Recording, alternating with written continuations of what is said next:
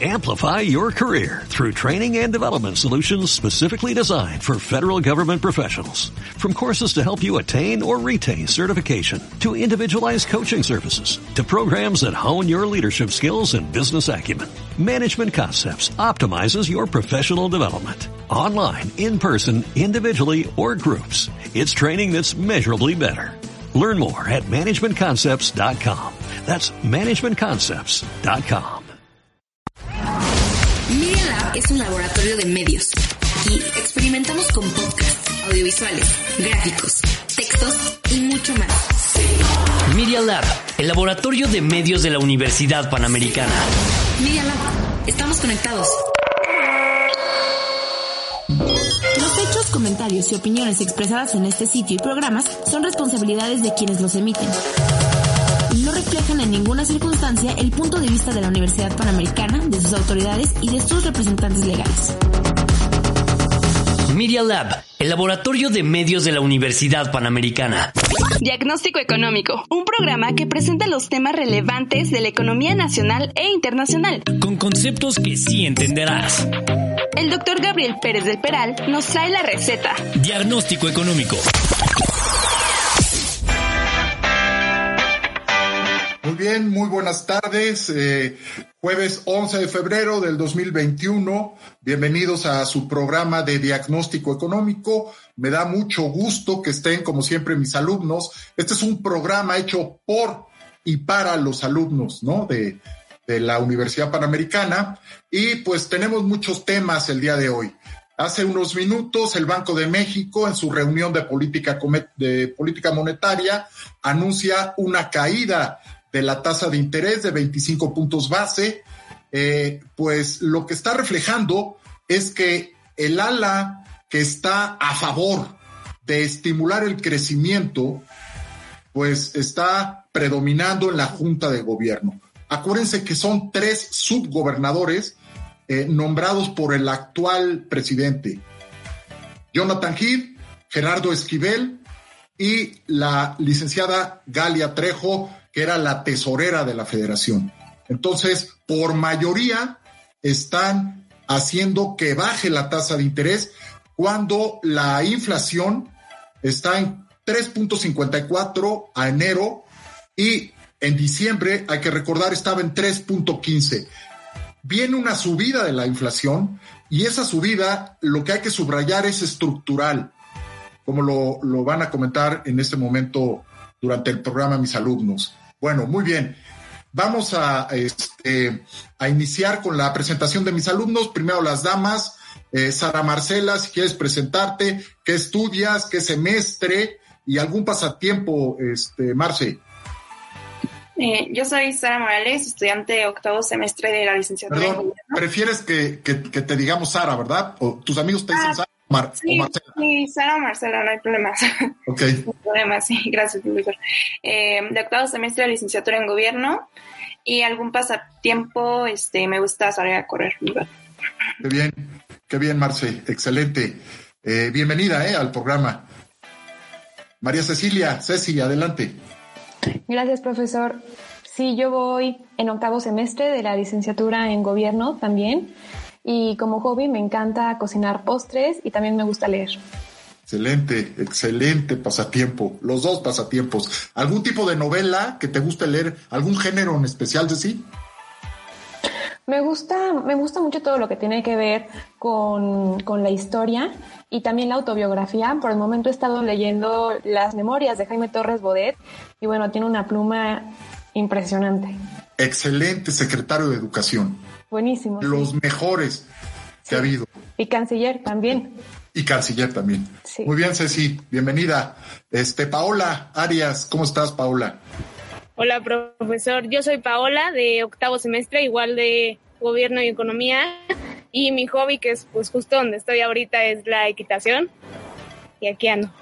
Ah, estás en, en, en un club, en, en un club. Te decía que, que este, por el ambiente colonial parecía la UP Miscuac, Parecía pero UP, estás no. en, un, en un club ecuestre, estás. Exacto. Muy bien. Este, ¿en, en qué tipo de competencias? ¿Es salto? ¿Qué, qué, qué es lo, en lo Sí, que de salto. Salto, salto es lo mío. Qué bien, qué bien, Paula. Y este, me imagino que tienes tu caballo ahí o te lo prestan o... Sí, tengo, tengo mi caballo aquí y trabajo también de jinete. Padrísimo, Paula. Felicidades. Muy bien, bienvenida. Gracias. Rodrigo, López, adelante. Vámonos a la Escuela de Ingeniería. Hola, buenas tardes a todos. Yo soy Rodrigo López de Ingeniería Mecatrónica, egresado. Ahorita estoy en especialidad de robótica y manufactura. Y pues nada, mi pasatiempo es hacer un poco de ejercicio y últimamente ahorita en la pandemia estoy aprovechando para tomar algunos cursos y diplomados que tienen que ver con la carrera. Excelente, Rodrigo. Bienvenido, muy bien. Marco Aurelio, alumno de gobierno. Adelante, Marco. Buenas tardes, yo soy Marco Lugo, de octavo Buenas tardes. de gobierno. Y como pasatiempo me, me gustan mucho los deportes. Y, y, también en mis ratos libres procuro leer algún libro. Ahorita estoy con el de por qué mueren las democracias. Qué bien, bienvenido Marco, qué bueno que pudiste conectarte. Santiago Terán, alumno de, de Ingeniería. Santiago, adelante, por favor. ¿Qué tal, profesor? Buenas tardes. Eh, yo soy Santiago Terán. Estudié la licenciatura en Ingeniería en Innovación y Diseño y actualmente estoy estudiando la especialidad en Ingeniería y Gestión de Proyectos. Y eh, de pasatiempos me gustan los deportes, especialmente el básquetbol y las artes marciales mixtas. Ah, muy bien. Bienvenido, Santiago. Muchas gracias. Ernesto Aceves, Ramos Aceves. Ernesto, ¿cómo estás? Hola, profesor, buenas tardes. Muy bien, ¿y usted? Bien, qué bueno que viniste. Sí, bueno, yo estudié ingeniería mecánica y ahorita estoy en la especialidad de dirección de operaciones. Y dentro de mis pasatiempos me gusta el montañismo y también practico tiro deportivo. Excelente, bienvenido Ernesto. Andrés, Gracias. ¿cómo estás Andrés? Buenas tardes. ¿Qué tal, profe? Buena tarde. Pues aquí, encerrados, ¿verdad? Maldita pandemia. Así estamos todos. Así estamos. Qué cosa. Bueno, este, pues soy Andrés Partida, mucho gusto, todos. Eh, yo estudié ingeniería industrial y estoy ahorita cursando mi especialidad en ingeniería y gestión de proyectos. Eh, mis pasatiempos, pues me gusta mucho, me gusta mucho el box, me gusta mucho el deporte, eh, me gusta también mucho leer. Entonces, pues ahí hay una pequeña introducción de mi parte. Qué bien, Andrés, excelente. Bueno, eh, vamos a iniciar eh, con, con, la investigación que hicieron ustedes. Eh, Marce, si quieres empezamos contigo ahora este, con relación a lo que mencionaba Andrés del confinamiento. Tú investigaste una noticia que tiene que ver con la letalidad del, del COVID-19, Marce. ¿Por qué no nos comentas? Somos el país con la letalidad más alta. Adelante. Sí, es correcto. Eh, una, un estudio de la Universidad de Johns Hopkins eh, menciona que México es el país con la letalidad más grande del mundo seguida de Perú, Italia, Sudáfrica y el Reino Unido, ¿no? Y pues justamente de cada 100 muertes son, digo, de cada 100 personas contagiadas son 9 muertes, lo cual es pues sumamente alto, sumamente preocupante. Eh, eh, a nivel municipal, el más alto es la alcaldía de Iztapalapa en la Ciudad de México, que ha tenido 5.000 muertes nada más en, en toda la alcaldía, ¿no? Entonces es realmente preocupante cómo se está llevando a cabo la pandemia y no solo las implicaciones en muertes como personas, sino también las implicaciones económicas, ¿no? Este, y con qué países nos estamos comprando, ¿no? Con, con Reino Unido, con Brasil, con países con cierto corte específico. Sí, muy interesante eh, lo que investigaste, Marce. Este, vacunas, pruebas y cortar las cadenas de contagio va a ser clave para que se reanime la economía, para retomar eh, el desempeño que tenía la economía antes de la pandemia, me estoy refiriendo a diciembre del 2019, que son situaciones que no se están dando en el país.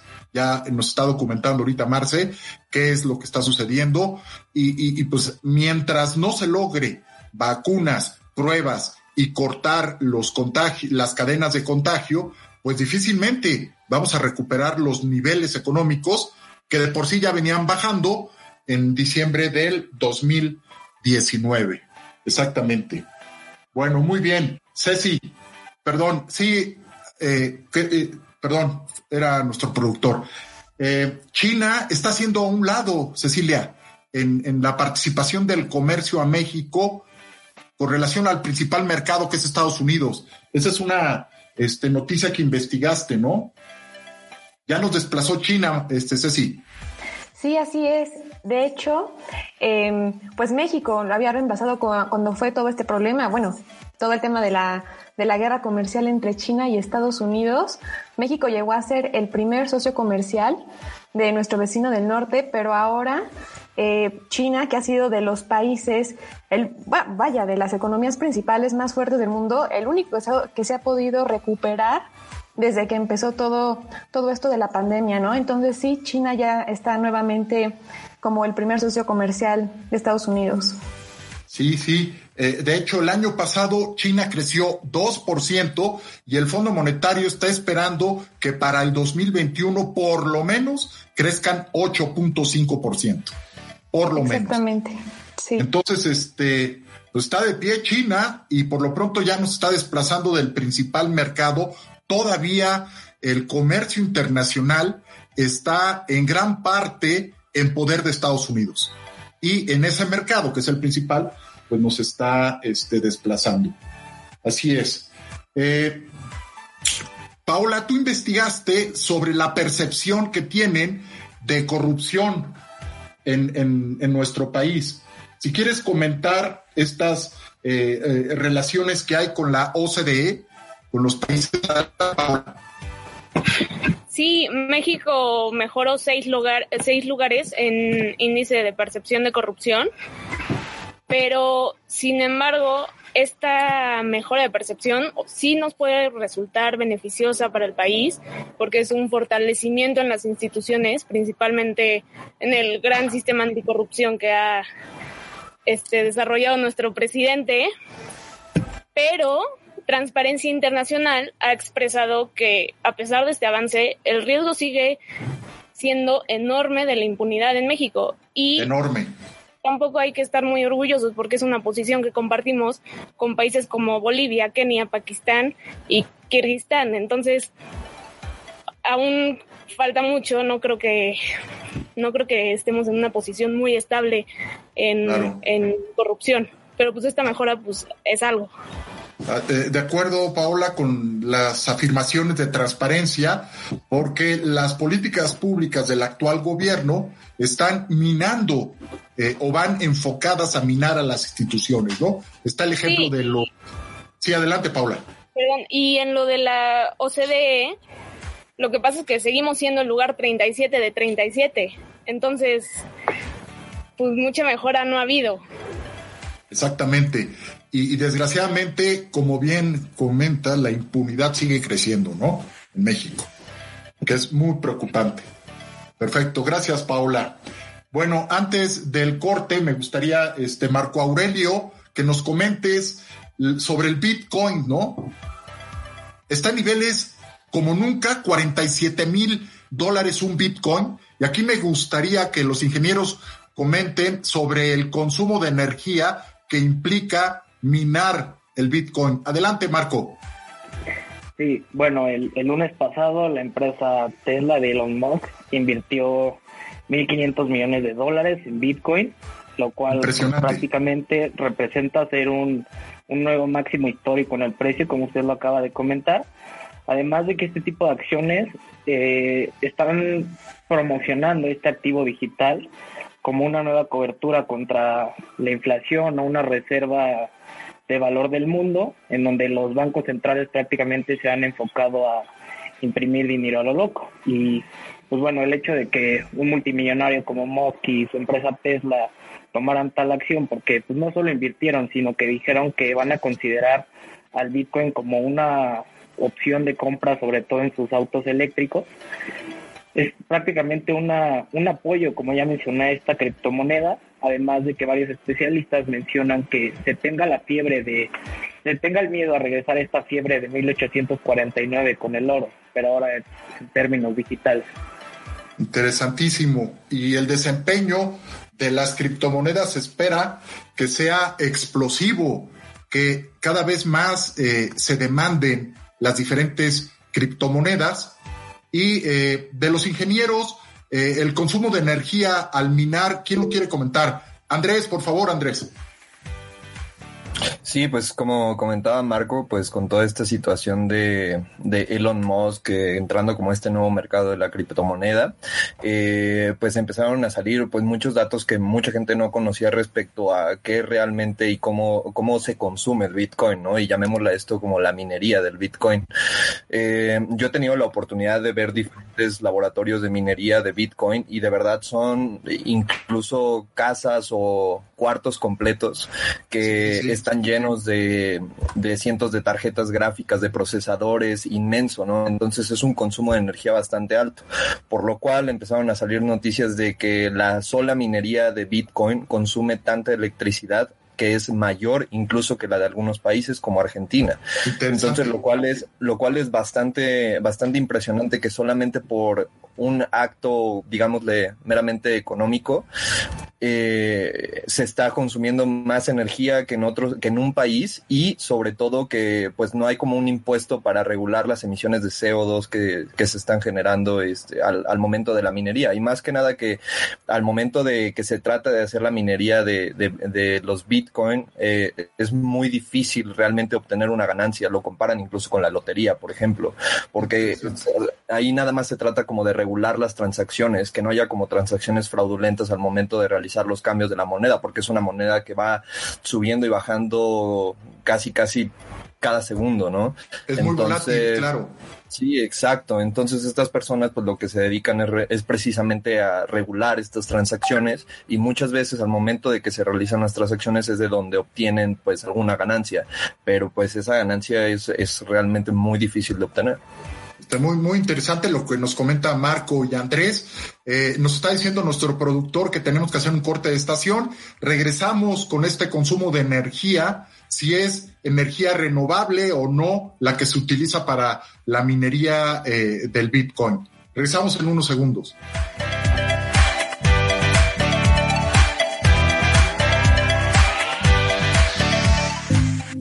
No te vayas. En solo unos minutos regresamos con el diagnóstico de la semana. Media Lab es un laboratorio de medios. Aquí experimentamos con podcasts, audiovisuales, gráficos, textos y mucho más. Media Lab, el laboratorio de medios de la Universidad Panamericana. Media Lab, estamos conectados.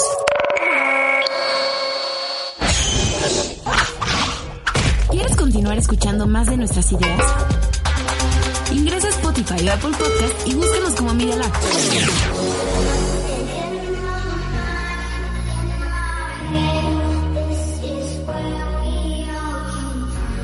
El laboratorio de medios de la Universidad Panamericana.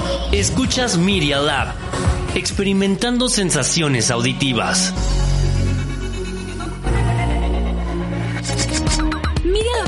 Tiene redes sociales. En Twitter y en Instagram nos sigues como Media Lab-UP.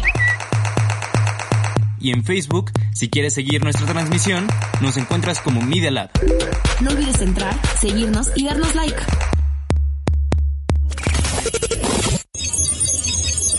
Media Lab, desarrollando ideas y medios en medialab.up.edu.mx. En Instagram y en Twitter nos puedes seguir como Media Lab-UP. Regresamos.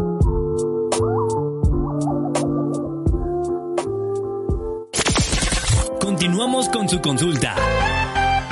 Diagnóstico económico. Signos vitales.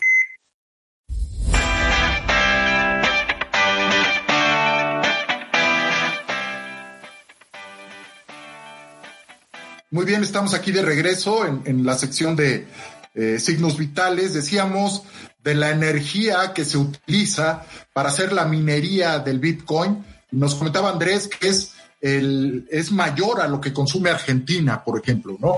Hay eh, evidencias, hay, está documentado que alrededor del 70% de la energía que se utiliza para hacer la minería de Bitcoin es renovable. Esa es una buena noticia, ¿no? Es a través de fuentes de energía renovable. Vamos a, este, a, a seguir sobre este tema, pero me gustaría que Ernesto nos comentaras, Ernesto, lo de Aeroméxico parece que Aeroméxico se va a hacer una línea chiquita, ¿no? Por las reestructuras que les están pidiendo desde, desde Nueva York el fondo de inversión. Adelante, Ernesto. Sí, está pasando como pasó en su tiempo con Mexicana. Exactamente. bueno, las dos eran parte del, del gobierno y lo que intentaron fue pasar una bancarrota y la otra desaparecerla. Y la idea es que la que desapareciera fuera Aeroméxico hace más de 10 años y la que desapareció fue Mexicana y otra vez está pasando lo mismo. Están teniendo problemas por la falta de vuelos, por la, situación mundial, entonces es complicada y por eso pidieron una prórroga de otros 120 días para poder ajustar su situación económica. Exactamente, están haciendo una reestructuración financiera, están disminuyendo costos y esto se traduce, ustedes lo saben, la nómina es el costo más importante de una empresa. Entonces ya han anunciado recortes tanto en la parte de los sobrecargos como en la parte de los pilotos, les han bajado el sueldo a la mitad, ha bajado, como comenta Ernesto, el número de vuelos y la idea, y le están pidiendo eh, desde Nueva York, que es el fondo de inversión que, que les prestó a Aeroméxico, pues que se reduzca el tamaño de, la aerolínea, ¿no? Entonces, pues sí, en dificultades, efectivamente. Eh, la inflación. Alguien que quiera comentar eh, la inflación, 3.54, es un origen estructural. Eh, los energéticos, los alimentos están generando este aumento de precios. Ya es preocupante. Y hace unos minutos el Banco de México anuncia una disminución de la tasa de interés de 4.25 a 4%, cuando hay que recordar que el único objetivo que mandata la ley del Banco de México a la institución es proteger el, poder de compra del dinero, esto es atacar la inflación. No pasa lo mismo con la, con la este, Reserva Federal, que tiene dos mandatos, fomentar el crecimiento, aumentar el empleo y atacar la inflación. Pero, eh, eh, ¿quién quiere comentar sobre la inflación? ¿Alguno de ustedes hizo una investigación sobre el 3.54?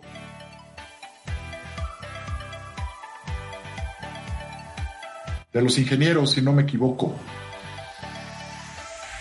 ¿Verdad? Este, ¿Lo puedo comentar, profe? Santiago, Santiago, ahorita Ernesto, sí. Santiago Terán, eh, comentaste que es un, un tema este, importante, ¿no? Sí, así es, profesor. Este, la inflación. Me gustó la gráfica que incluiste. Ah, muchas gracias. La inflación parecería en este momento que es un tema secundario, pero es algo que tenemos que tener muy en mente, eh, en especial durante estos tiempos, porque, como comentaba el profesor, eh, la política monetaria acaba de ser anunciada y eh, la inflación está en un 3.54%. Eh, lo preocupante en este caso es que varias de las mercancías del país se encuentran con tasas elevadas de inflación, como es el caso de las mercancías alimenticias que están en un 7%. Y pues esta inflación, como todos sabemos, puede afectar eh, la vida de cada uno de nosotros en cuanto al poder adquisitivo, costos de vida, ahorro, crédito e inclusive inversiones. Claro. Si quieres repetir el porcentaje de incremento en el apartado alimenticio, por favor. Sí, el, el, las mercancías alimenticias en este momento eh, han subido cerca del 7%. Terrible. Es realmente preocupante, ¿no?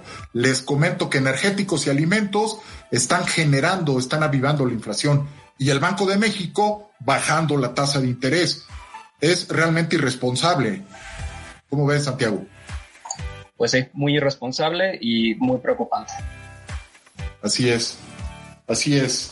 Este, Ernesto, adelante, querías comentar sobre el tema de la inflación. Ernesto Ramos, adelante. Sí, justo iba a platicar que debido a los energéticos, a pesar de que se ajustó el IEPS para que el precio de la gasolina no subiera, no aplicó para todos los combustibles.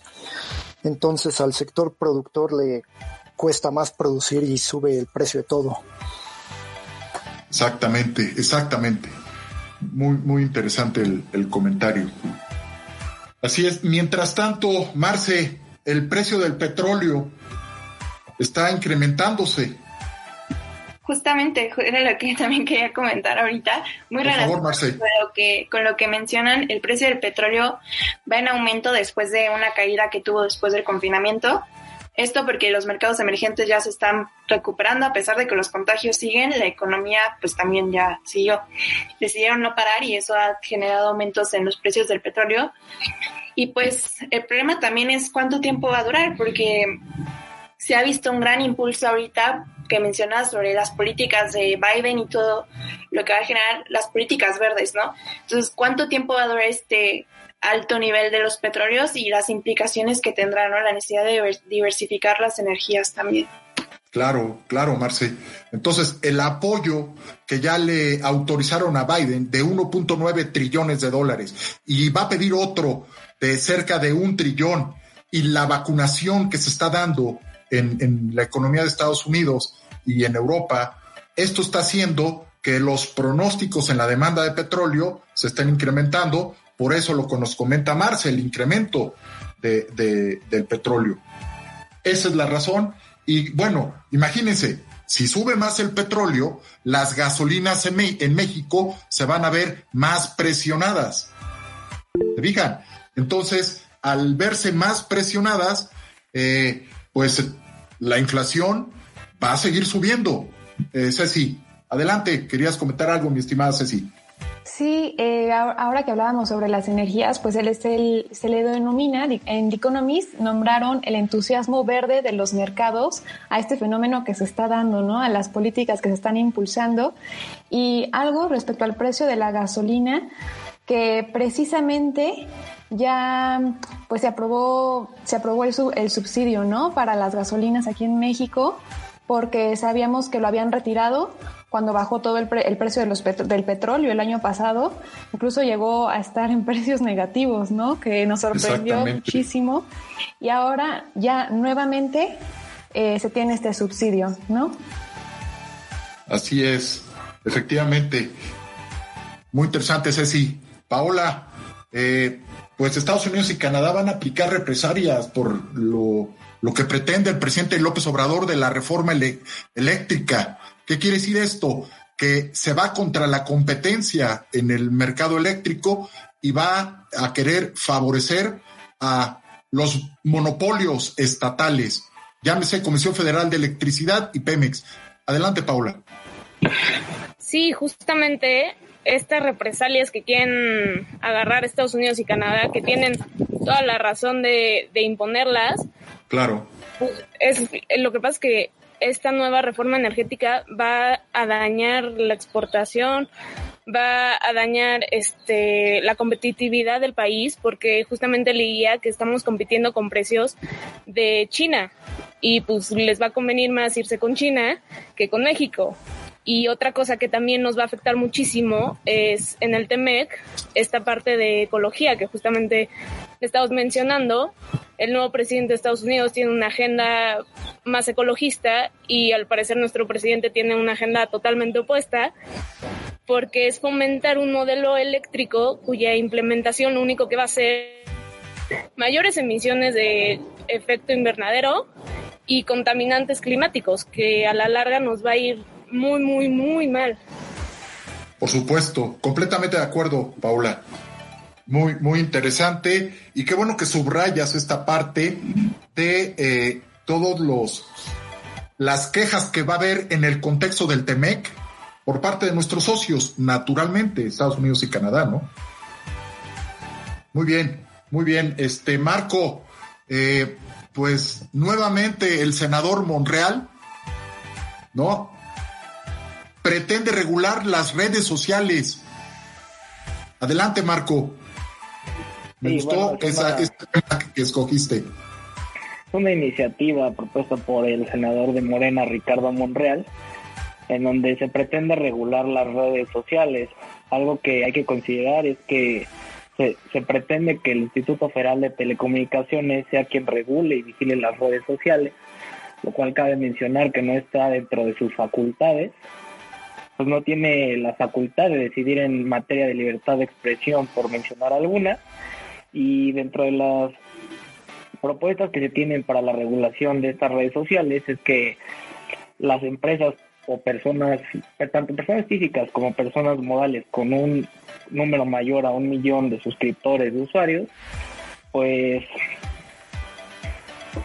este, tengan una autorización por parte del Instituto Federal para aceptarles términos y condiciones, no modificarles nada, regular su contenido, además de que incluso el instituto puede llegar a cancelarles la cuenta, ¿no? Que prácticamente esta regularización es imponer una barrera al comercio digital, que es algo de lo que en Estados Unidos y Canadá ya se están quejando, pues un término de un, tema del Tratado de México, Estados Unidos y Canadá es eliminar estas barreras al comercio digital y pues esto genera una, una incertidumbre jurídica ya que se está limitando el flujo de la transferencia de los datos.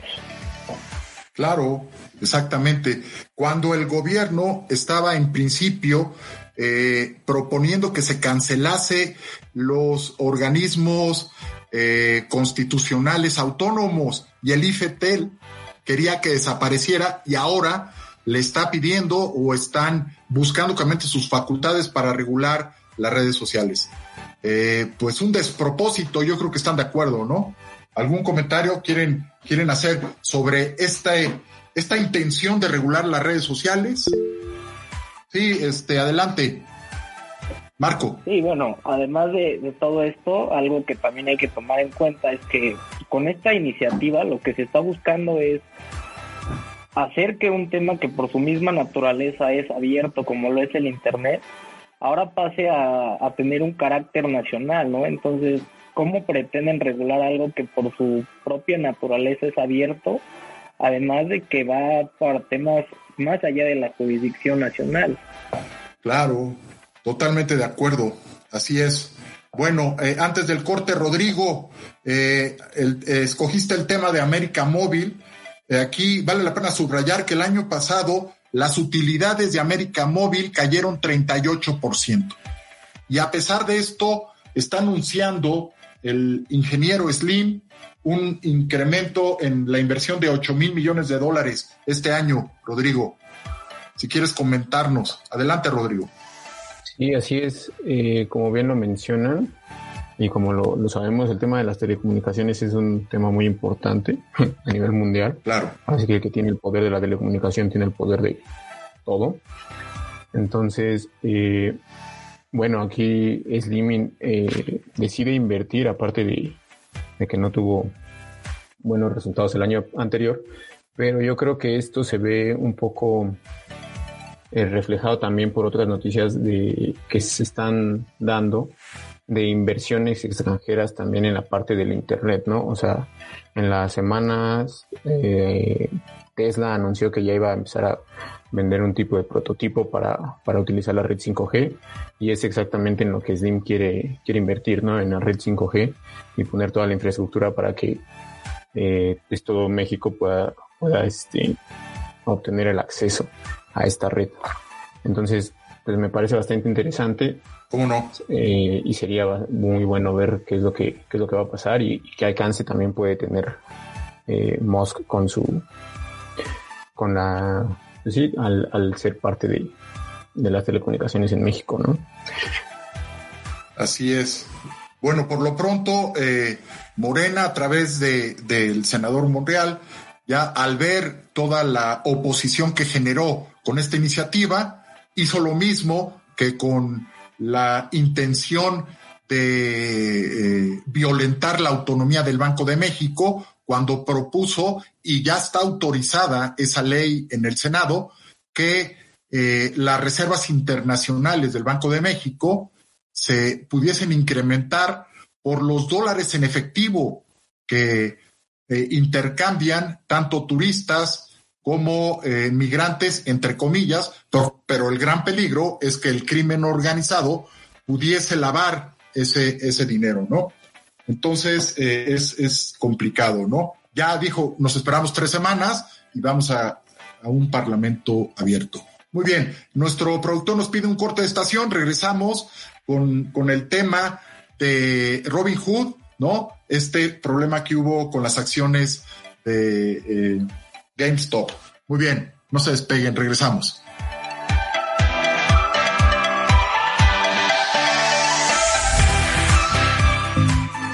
No te vayas. En solo unos minutos regresamos con el diagnóstico de la semana.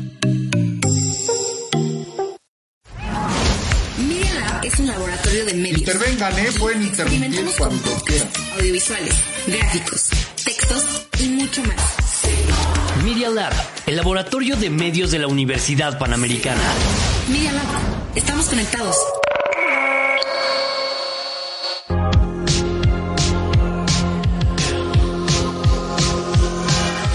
Porque todos caímos de alguna u otra manera, ya estamos en TikTok.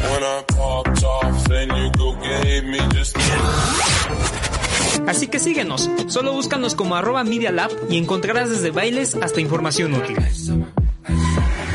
Ahí nos vemos. Media Lab también tiene redes sociales. En Twitter y en Instagram nos sigues como Media Lab-UP. Y en Facebook, si quieres seguir nuestra transmisión, nos encuentras como Media Lab. No olvides entrar, seguirnos y darnos like. Continuamos con su consulta. Diagnóstico económico. Radiografía económica.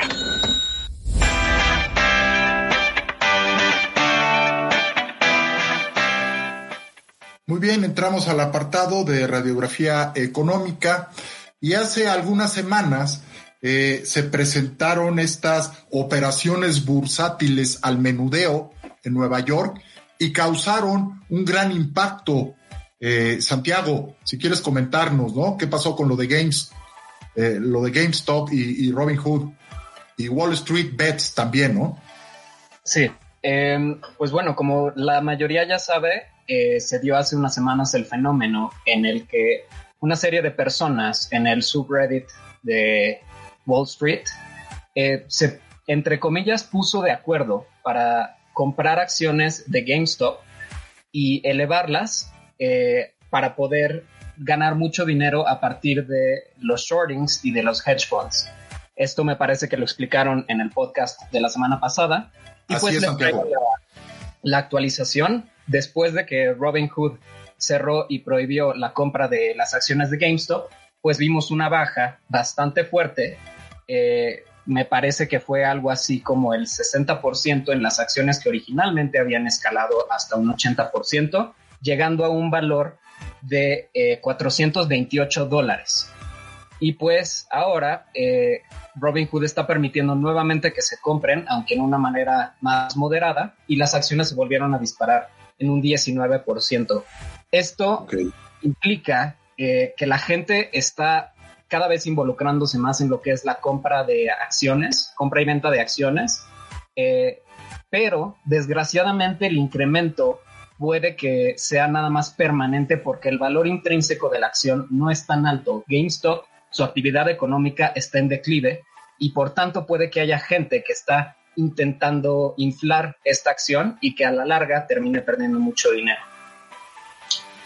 Pues sí, los fundamentales de la acción, la gente ya no quiere saber nada de la compra física de juegos y están bajando de, del streaming, están bajando de internet, ustedes lo saben muy bien, eh, to, todo lo que ofrecía físicamente GameStop. ¿no? Entonces, eh, por lo pronto ya fue una muy mala señal que no se les permitiese, básicamente jóvenes, básicamente millennials, los que se involucraron desde el sillón de su sala, desde el sillón de su casa, y, y le pegaron durísimo a los fondos de inversión en, en, Wall Street, y esto va a seguir, jóvenes. Por supuesto que esto va a seguir. Ahora, me gustaría, eh, no sé si que alguien quiera comentar algo, si, si no tienen inconveniente, vamos a, a la parte de eh, el COVID-19, la política del, del, actual gobierno y el combate a la pobreza. Eh, muchos de ustedes hicieron una investigación. ¿Quién quiere iniciar con este anuncio que hizo el Coneval sobre los índices de, pobreza, sobre la este, instrumentación de la política social, que al parecer, bueno, no al parecer, no está bajando la pobreza, al contrario, está subiendo. Adelante, el que quiera, ¿eh? Sí, este, Marce, por favor. Sí, este, justamente el Coneval anunció que, pues, las políticas del presidente, bueno, el presidente en el momento que inició la pandemia dijo que él no iba a aplicar ninguna otra política que sus programas prioritarios, porque según su perspectiva, eso cubría a la gran parte de la población. y se debe reconocer lo que sí hacen estos programas y lo que no hacen, ¿no? O sea, lo que sí hacen es suplir una parte del ingreso. El problema es que no cubren a toda la población afectada por, por los problemas de la COVID-19, mucha gente que se ha quedado sin empleo. No hay un programa específico que los cubra y eso ha tenido consecuencias. Mencionaba el Coneval que ha regresado 10 años atrás, hasta niveles a 10 años anteriores a la pandemia, incluso cuando ya se habían superado apenas los niveles del 2008 por la crisis del 2008 se retrocede. Entonces, pues creo que es importante que, pues si la bandera del presidente es el combate a la pobreza, pues que se haga algo más, ¿no? Totalmente, totalmente. Son puras transferencias en efectivo, Marce, pero no están atacando el origen de la pobreza. Ceci, ¿querías comentar algo, por favor? Sí, precisamente, pues señalar que la pobreza ya se había, se había reducido desde el 2018, ¿no? Como, como lo mencionaba Sara, la pobreza extrema, por ejemplo, pasó del 11% al 7.4% entre el, 2002, entre el 2008 y entre el 2017. Entonces, pues eso no, eso no, esos porcentajes no son muy conocidos y ahorita realmente es cuando nos preocupan los grupos vulnerables, ¿no? Pienso, por ejemplo, en las personas que, pues, cuántos empleos se han perdido, en, también en, en los niños, que además son el doble de vulnerables por la edad, por, por la importancia de la nutrición en ese momento, de todos los cuidados que además, bueno, no pueden ir a la escuela, entonces son, son muy vulnerables y finalmente eso nos va a costar como, como capital humano en el futuro. Y ahora mencionaba Sara que que se habían, digamos que estábamos haciendo un retroceso como de 10 años, pues no solamente en la pobreza, sino también en, en el sector turístico. Se calcula que las divisas turísticas regresaron a niveles del 2004. Entonces, no se ve todavía, todavía la luz al final del túnel en este sector porque las restricciones a los viajes continúan, porque las campañas de vacunación pues van muy lentas, eh, no solamente en México, sino también internacionalmente, ¿no? Aunque sí van avanzando y se van agilizando, finalmente la industria em, del, sector, digamos, de las aerolíneas, está, está frenada todavía y los restaurantes, los hoteles, todo, todo eso que llenaba de recursos a las zonas turísticas del país ahorita está paralizado. Sí, este, 13 mil millones de dólares lo que dejaron de captar de divisas el sector turístico. Terrible y nos está regresando al 2004, ¿no? En cuanto a captación de divisas. Pues muy, muy interesante tu comentario. decir, Andrés, también eh, investigaste sobre el tema de, del combate a la pobreza, Andrés. Sí, claro, bueno, pues con el fin de no ser muy redundante, pues sí, ¿no? Este, está un poco crítico, yo creo, este, esta que solamente sea puras transferencias, este, directamente monetarias, ¿no? Esta gente, pues, que necesita de cierta ayuda, pero pues realmente no quitas esa vulnerabilidad que todavía tienen. O sea, yo creo que incluso podría decir que deberían de existir otro tipo de modelos, incluso de programas, este, tal vez no que ofrezcan el apoyo económico tal cual, pero sino de que vayan trascendiendo en algo en un aspecto muchísimo más fundamental de, de, la persona, ¿no? Y este, pues también aprovecho ahora sí que me agarro de lo que mencionaba este Ceci de, del turismo. Y sí, ¿no? Estuvo, estuvo crítico, o sea, cayó creo que 46% nada más en el 2020. Y este, lo, lo chistoso es de, aquí es de que se esperaba incluso una caída muchísimo más grande del turismo en el país, ¿no? Este, entonces yo creo que, que, que sí es sí es muy fuerte dado que pues el turismo, este, las remesas, el petróleo son como los tres ingresos principales de México, ¿no? Entonces, pues eh, esta área en específico, pues por supuesto que nos afecta absolutamente a todos y a todos los trabajos. Sin embargo, pues este, de cierta forma las remesas rompieron récord también, ¿no? Este, tengo entendido que hubo también un récord ahí histórico de 40 mil millones de, de, de dólares, tengo entendido, de las remesas, lo cual pues no, no soluciona o mitiga el daño causado por el, el COVID en el turismo o los ingresos que se pudieron haber generado a lo largo del 2020, por ejemplo, con el turismo, pero yo creo que ahí trata de compensar un poco, ¿no? Ahora sí que creo que con esta situación del COVID, lo único que queda, yo creo, muchas veces es esperar de que aunque una cosa otra nos trate de compensar un poquito, que haya como siempre un colchón este, ante las situaciones más adversas. Claro que sí, Andrés, efectivamente. Aquí eh, vale la pena mencionar que, por ejemplo, las becas que se dan en el programa de Jóvenes Construyendo eh, Futuro es un monto de 4.310 pesos mensuales. Y este monto es mayor de la beca que reciben los jóvenes que están estudiando. ¿Qué se está generando? Según lo que anunció el Coneval, a lo que hacía referencia Sara, que la, los, los jóvenes están dejando, están desertando de la escuela para poder ser sujetos de una beca mayor, que son estos 4.310, aparte de la corrupción que también ya está documentada, ¿no? ¿Alguien que quiera comentar algo más sobre esta parte? ¿No? Me, se me hizo muy interesante eh, la parte de las remesas por municipios, Sara. Pusiste una gráfica muy interesante de los municipios que más captan remesas. Adelante, Sara.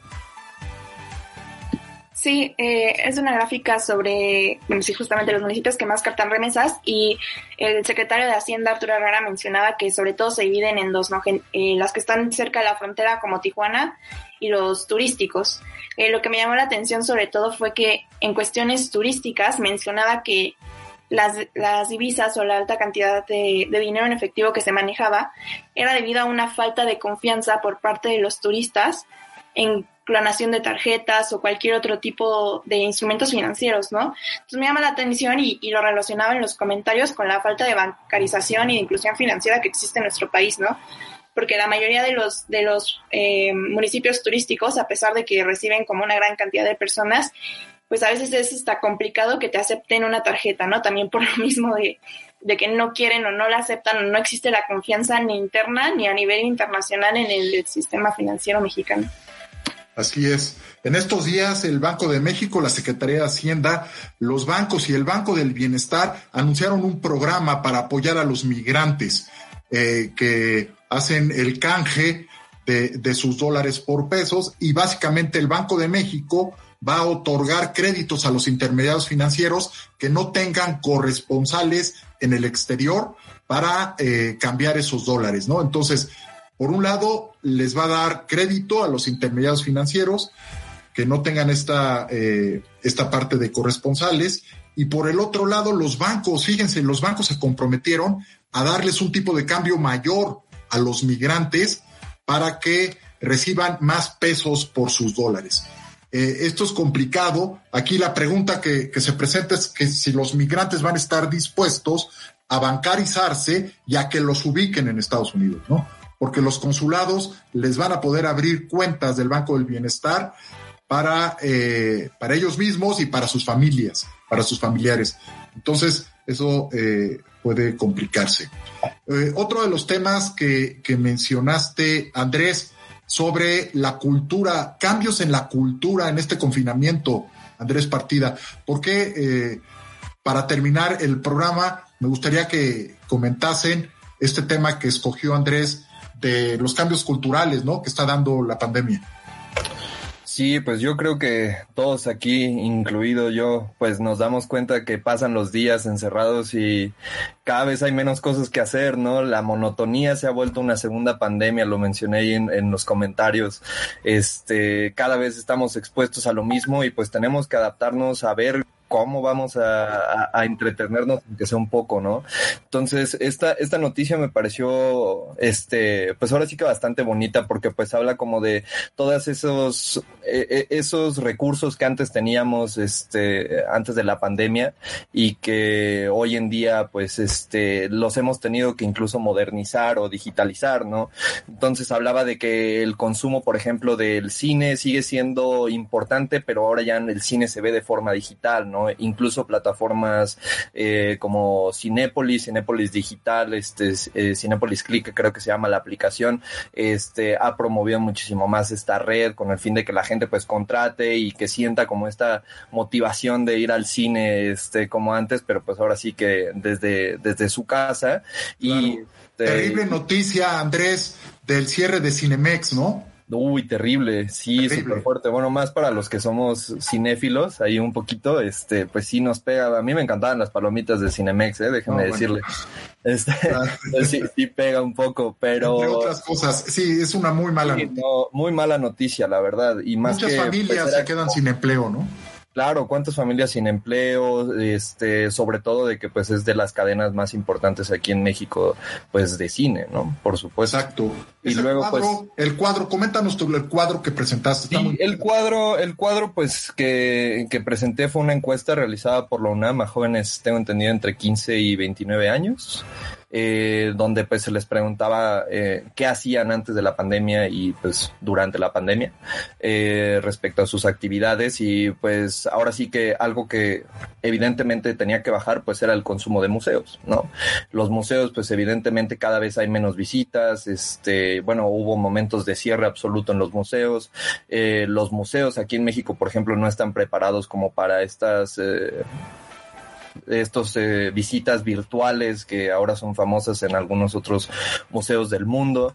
Entonces, pues sí es un poco triste ver cómo toda esta parte de la cultura eh, en México se ha tenido que, ir este, degradando, ¿no? Cada vez este, más, aunque pues algo que es bueno es que la lectura también aumentó un poco sus, sus índices. Eso es, muy buena noticia. Eso es muy bueno, eso es muy bueno. Nada más los jóvenes están leyendo más, Andrés. Sí, sí, sí, sí, eso, eso es muy bueno. Tengo entendido que antes había un promedio, una estadística, que aquí en México se leía este medio libro por año, ¿no? Una cosa así. No, está, eso está terrible. Ojalá y en los próximos años veamos que, que esto aumenta, aunque sea un poco, ¿no? Eh, aunque sea que se vuelva un librito por persona, ¿no? ya. No, no, no, es una excelente lectura de novela, cuento, poesía y ensayos, ¿no?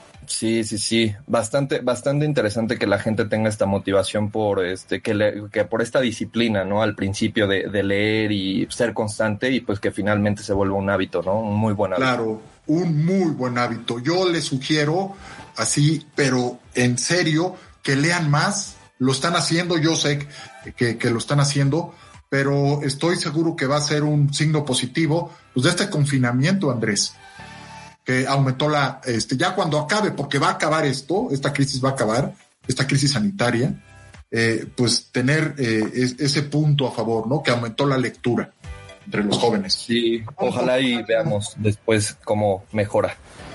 Qué bien, qué bien, Andrés. ¿Alguien que quiera comentar algo?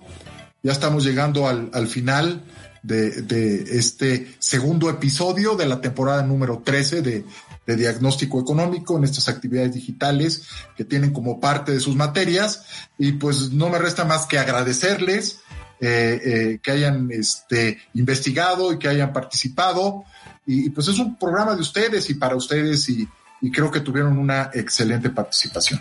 Por mi parte, eh, yo los invito, auditorio, a que el próximo jueves a las 13 horas estén eh, en un programa más de diagnóstico económico. Que tengan un excelente fin de semana. Los espero. Hasta aquí la consulta de hoy. Llévate la receta y te esperamos en el próximo diagnóstico económico. Aquí, en Media Lab. Media Lab es un laboratorio de medios. Aquí experimentamos con podcasts, audiovisuales, gráficos textos y mucho más. Media Lab, el laboratorio de medios de la Universidad Panamericana. Media Lab, estamos conectados. Amplify your career through training and development solutions specifically designed for federal government professionals. From courses to help you attain or retain certification, to individualized coaching services, to programs that hone your leadership skills and business acumen, Management Concepts optimizes your professional development. Online, in person, individually, or groups. It's training that's measurably better. Learn more at managementconcepts.com. That's managementconcepts.com.